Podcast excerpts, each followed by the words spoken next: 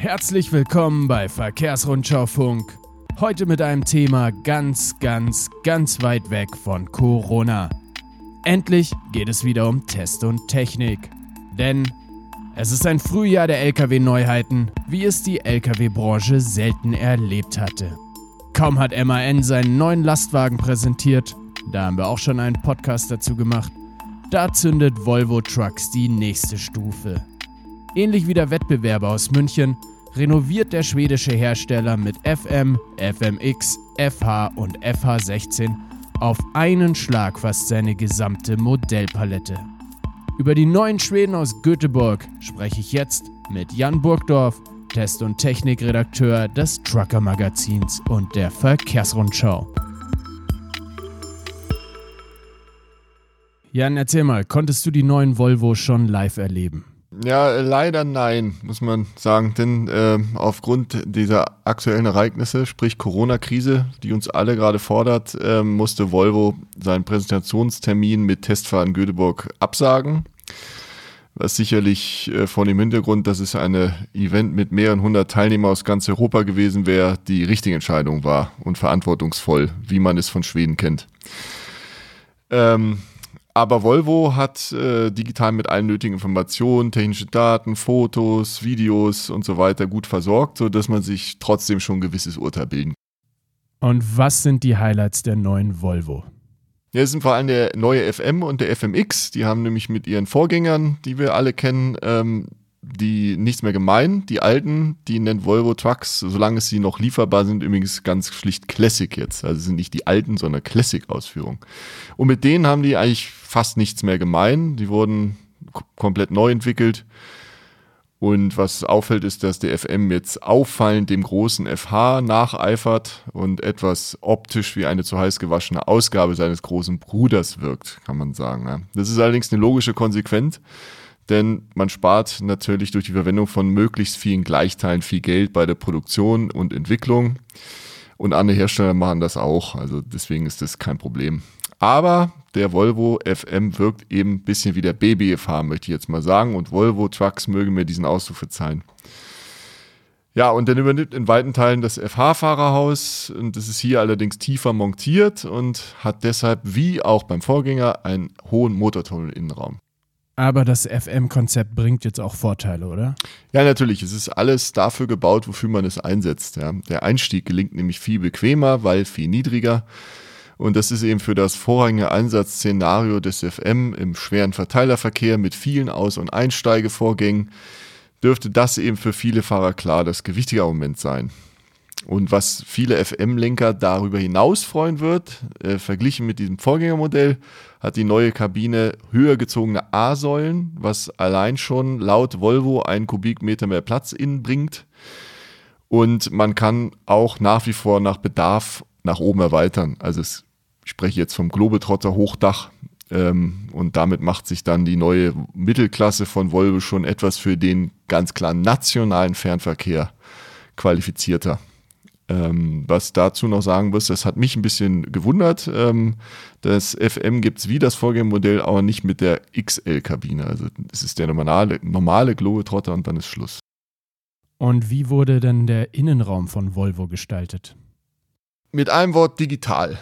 Ähm, also auf den Blick sieht man nämlich das äh, neue Cockpit, das sticht sofort ins Auge. Und was bisher analog war, wie Geschwindigkeitsanzeige mit diesem integrierten Drehzahlmesser, das ist nun einem 12 Zoll großen Bildschirm gewichen, auf dem man sich die Instrumente allerdings in ähnlicher Form anzeigen lassen kann wie beim Vorgängermodell. Bisschen schicker, bisschen mehr Bling Bling, sieht schon schön aus. Oder man wählt nach ganz eigenem Geschmack eine andere Form der Darstellung aus den insgesamt vier zur Verfügung stehenden Möglichkeiten. Dann rechts daneben weiteres großes Display, 9 Zoll groß, über das sich dann beispielsweise Infotainment, Navigation, Transportinformation und Kameraüberwachung bedienen oder anzeigen lassen. Aber was mir jetzt oder uns sehr gut gefällt ist, auch wenn der optionale Bildschirm verbaut ist, sind nicht alle Bedienelemente im Gewirr dieses Touchscreens verschwunden. Ähm, das kennt man ja vom anderen Herstellern, ich nenne es bewusst keine Namen.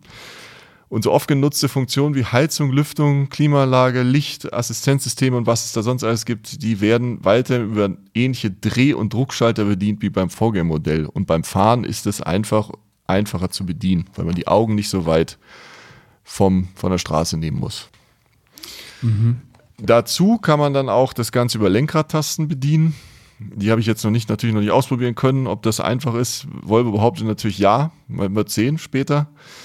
Die wollen das ja auf jeden Fall übersichtlicher gestaltet haben. Oder es gibt sogar eine Sprachfunktion, die auch sogar bei laufendem Motor Kommandos verstehen und verarbeiten können soll. Ja.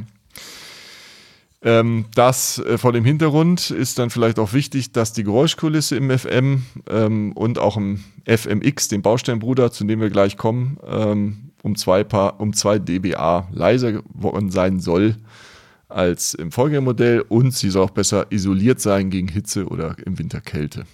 Du hast es angesprochen, die Baureihe von Volvo Trucks, der FMX. Kommen wir mal zu dem. Was gibt es da zu sagen?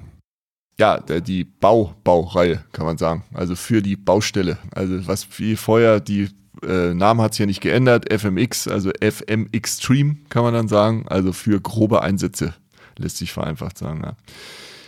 Wie gesagt, der bleibt der Spezialist für grobe Anwendungen im Programm und wurde ebenfalls komplett erneuert. Ähm, Interieur und Bedienung sind ähnlich wie im FM.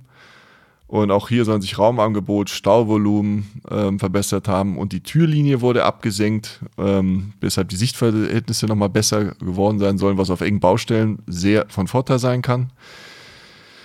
Ähm, neue Rückspiegel gibt es, ähnlich auch wie beim FM. Und zu außerdem, und das finde ich auch einen großen Vorteil, auch für FMX und auch FM kann man diese Zweigelenkwellen, äh, Zweigelenkwellenverstellung, schönes Wort, äh, des Lenkrads bestellen, dass man eben über zwei das Lenkrad extrem steil stellen kann und extrem nach oben kann man besser ein- und aussteigen und man findet wirklich die bequemste Position für jede Statur. Was sind denn die technischen Neuheiten, die es jetzt für die Baustelle gibt? Ja, da hat sich vor allen Dingen beim Fahrwerk einiges getan. Ähm, das ist allerdings jetzt wahrscheinlich für den deutschen Markt weniger interessant als mit europäischen Ländern, wo deutlich höhere zulässige Gesamtgewichte äh, erlaubt sind. Wir haben nämlich ein neues 38 Tonnen Doppelachsaggregat äh, zur Verfügung. Das ist schon ziemlich heftig, äh, was Volvo sich da ausgedacht hat. Und ähm, das erlaubt dann eben auch Gesamtzuggewichte bis zu 150 Tonnen. Dadurch passt dann eben auch gut, dass die Luftfederung an der Vorderachse überarbeitet wurde. Jetzt auch höhere Achslasten in Zahlen bis zu 10 Tonnen. Also kann man jetzt vorne 20 Tonnen Achslast darstellen, wenn man zwei gelenkte Achsen hat vorne. Das ist dann schon viel Polster für viele Anwendungen. Ja. Und auch ähm, Wendekreis, höhere Lenkwinkel und der Vor- und Nachlaufachse will Volvo integriert haben, sodass das Ding eben auch besser auf der Stelle dreht sozusagen. Ebenfalls neu im Programm sind FH und FH16, die Fernverkehrsbaureihen. Ja, richtig. Volvo sagt, sie sind neu. Ich, ja, gut, ich würde es mal ein Facelift nennen, als eher ganz neu. Ja. Ähm, auch logische Konsequenz, beide haben die eben schon angesprochene Digitalisierung von FM und FMX geerbt. Ähm, außerdem hat Volvo auch den Wählhebel fürs Eischiffgetriebe schlanker und ergonomischer geformt, lässt sich jetzt äh, leichter durchsteigen und angeblich besser bedienen. Ja. Kommt wohl auch besser vom Sitz zum Bett. Ähm, allerdings muss ich klar sagen, ich hätte mir auf jeden Fall eine gänzliche Abkehr von dieser Position am Fahrersitz gewünscht zugunsten einer Lösung im rechten Lenkstockhebel, wie es eben alle anderen Hersteller machen. Aber Volvo bleibt dabei. Gründe weiß ich nicht. Äh, also was von außen dann erstmal sofort ins Auge sticht, der FH darf sich nun deutlicher vom FH absetzen. Dafür hat Volvo so einen neuen Frontgrill für das Topmodell spendiert. Es hat so eine ausschließlich senkrechte Maserung in Silber. Volvo nennt es blumig Wasserfallmotiv. Sieht aber wirklich schön aus. Und was bei beiden das Erkennungszeichen ist, bezogen zum Vorgänger, sind nun in die Tür integrierte seitliche Blinkleuchten. Das soll aber auch neben der Optik, ein bisschen anders aussieht, vor allem aerodynamischere Vorteile bringen. Und richtiges Erkennungszeichen sind auch die neuen V-förmigen Scheinwerfer. Die sind auch etwas weiter nach außen versetzt. Und es gibt jetzt auch LED-Licht. Ja, sehr mäßig ist je nach Baureihe die H7 Halogen nach wie vor, aber man kann jetzt eben Abblend- und Fernlicht auch in LED-Ausführung bekommen, was sicherlich empfehlenswert ist. Das macht dann die Nacht zum Tag, oder? Genau das ist es nämlich, ja. Ähm, dürften eben ziemlich deutlich heller strahlen und ist angenehmer fürs Auge. Also ich mag diese LED-Lichter sehr gerne.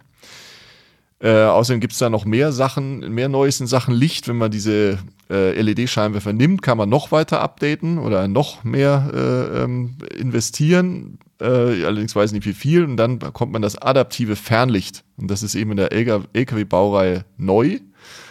Denn anders als herkömmliche Assistenten, die es bei anderen Herstellern gibt, die lediglich Abblend- und Fernlicht einfach umschalten, wenn sie jemanden entgegenkommen sehen, dann regelt beim Volvo die adaptive Lösung die Lichtverteilung so, wie es die Verkehrssituation erlaubt. Also heißt auf Deutsch, erkennt das System da entgegenkommendes oder vorausfahrendes Fahrzeug, passt es die Leuchtwerke automatisch so weit an, zum Abstand des Vorgängers, dass der nicht geblendet wird. Ja. So haben wir eben immer die optimale Sichtaus Lichtausbeute als Fahrer. Man muss aber eben keine Angst haben, dass jemand geblendet wird. Dann hat Volvo noch weiter verbessert ähm, in Sachen ak aktive Sicherheit. Den Abstandstempomaten hat man verbessert. Der kann jetzt bis zum Stillstand des Fahrzeugs agieren. Es gibt eine optionale Seitenkamera. Ist jetzt ziemlich in, äh, in Mode gerade mit Rechtsabbiegeunfällen äh, und sowas. Und die äh, kann man eben über dieses neue Display sich anzeigen lassen und hat dann eben eine ergänzende Seitenansicht des Fahrzeugs. Ja. Dann gibt es auch ein Verkehrsschilderkennungssystem. Das gibt es zum Beispiel bei Mercedes auch. Ähm, das ist auf Überholverbotszeichen, Straßenart und Geschwindigkeitsbegrenzung programmiert. Sind die Motoren eigentlich ebenfalls neu? Ja, nee, das ist das Einzige, was eigentlich geblieben ist wie vorher. Alle Motoren insgesamt 6 Euro 6D sauber, müssen sie auch bleiben in allen bisherigen Leistungsstellen erhalten. Also wer jetzt beim FA16 auf 800 PS gehofft hatte, mich wundert es fast, dass sie es nicht gemacht haben. Den müssen wir enttäuschen. Es bleibt bei 750 PS, was natürlich weiterhin der stärkste Serientruck Europas ist. Ähm, Wichtiger wird vielen Transportunternehmern äh, das Thema Spritverbrauch sein. Ähm, als Sparsamkeitsmeister bei gleichzeitig überdurchschnittlichen Fahrleistungen preisen die Schweden weiter ihre iSafe-Modelle an, die mit der Turbo-Compound-Technik arbeiten. Die gibt es mit 460 oder 500 Pferdestärken für die FH-Baureihe. Und ähm, unter anderem auch durch verbesserte Aerodynamik, verbesserte Software sollen nochmal 2% größere Spritersparnis bei den neuen drin sein, was allerdings dann zu beweisen bliebe, was wir hoffentlich in einem baldigen Test machen können. Ähm, daneben, das hat Volvo eben auch schon angestimmt, ist man intensiv an der Zukunftsantriebsquelle Wasserstoff, aber man sagt auch klar, bis da eine praxisgereste, vor allem bezahlbare Serienlösung geben wird, wird es noch mindestens zehn Jahre dauern. Also der Diesel bleibt erstmal das Maß der Dinge und bei Volvo gibt es ja auch nach wie vor LNG-Erdgasmodelle. Thema Service und Telematik. Was hat sich denn Volvo Trucks hier einfallen lassen? Ja, wichtiges Thema für jeden Transportunternehmer. Ähm, es gibt jetzt ab sofort auch dieses Real-Time-Monitoring, wie man das so schön nennt.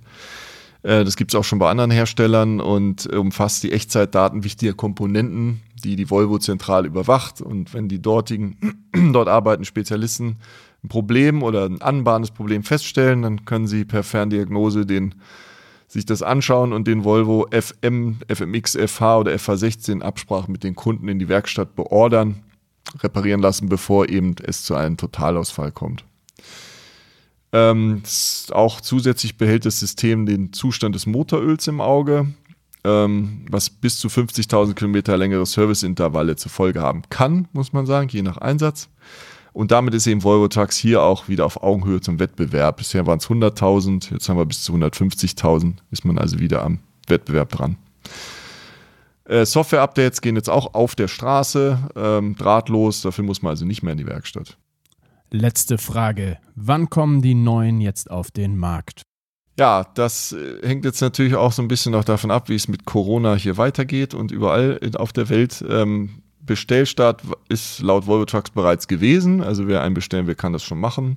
Und eigentlich wollten die Schweden ab September mit den Auslieferungen in Deutschland beginnen. Aber wie gesagt, dieser Termin dürfte sich jetzt erstmal nach hinten verschieben, vielleicht sogar bis ins nächste Jahr.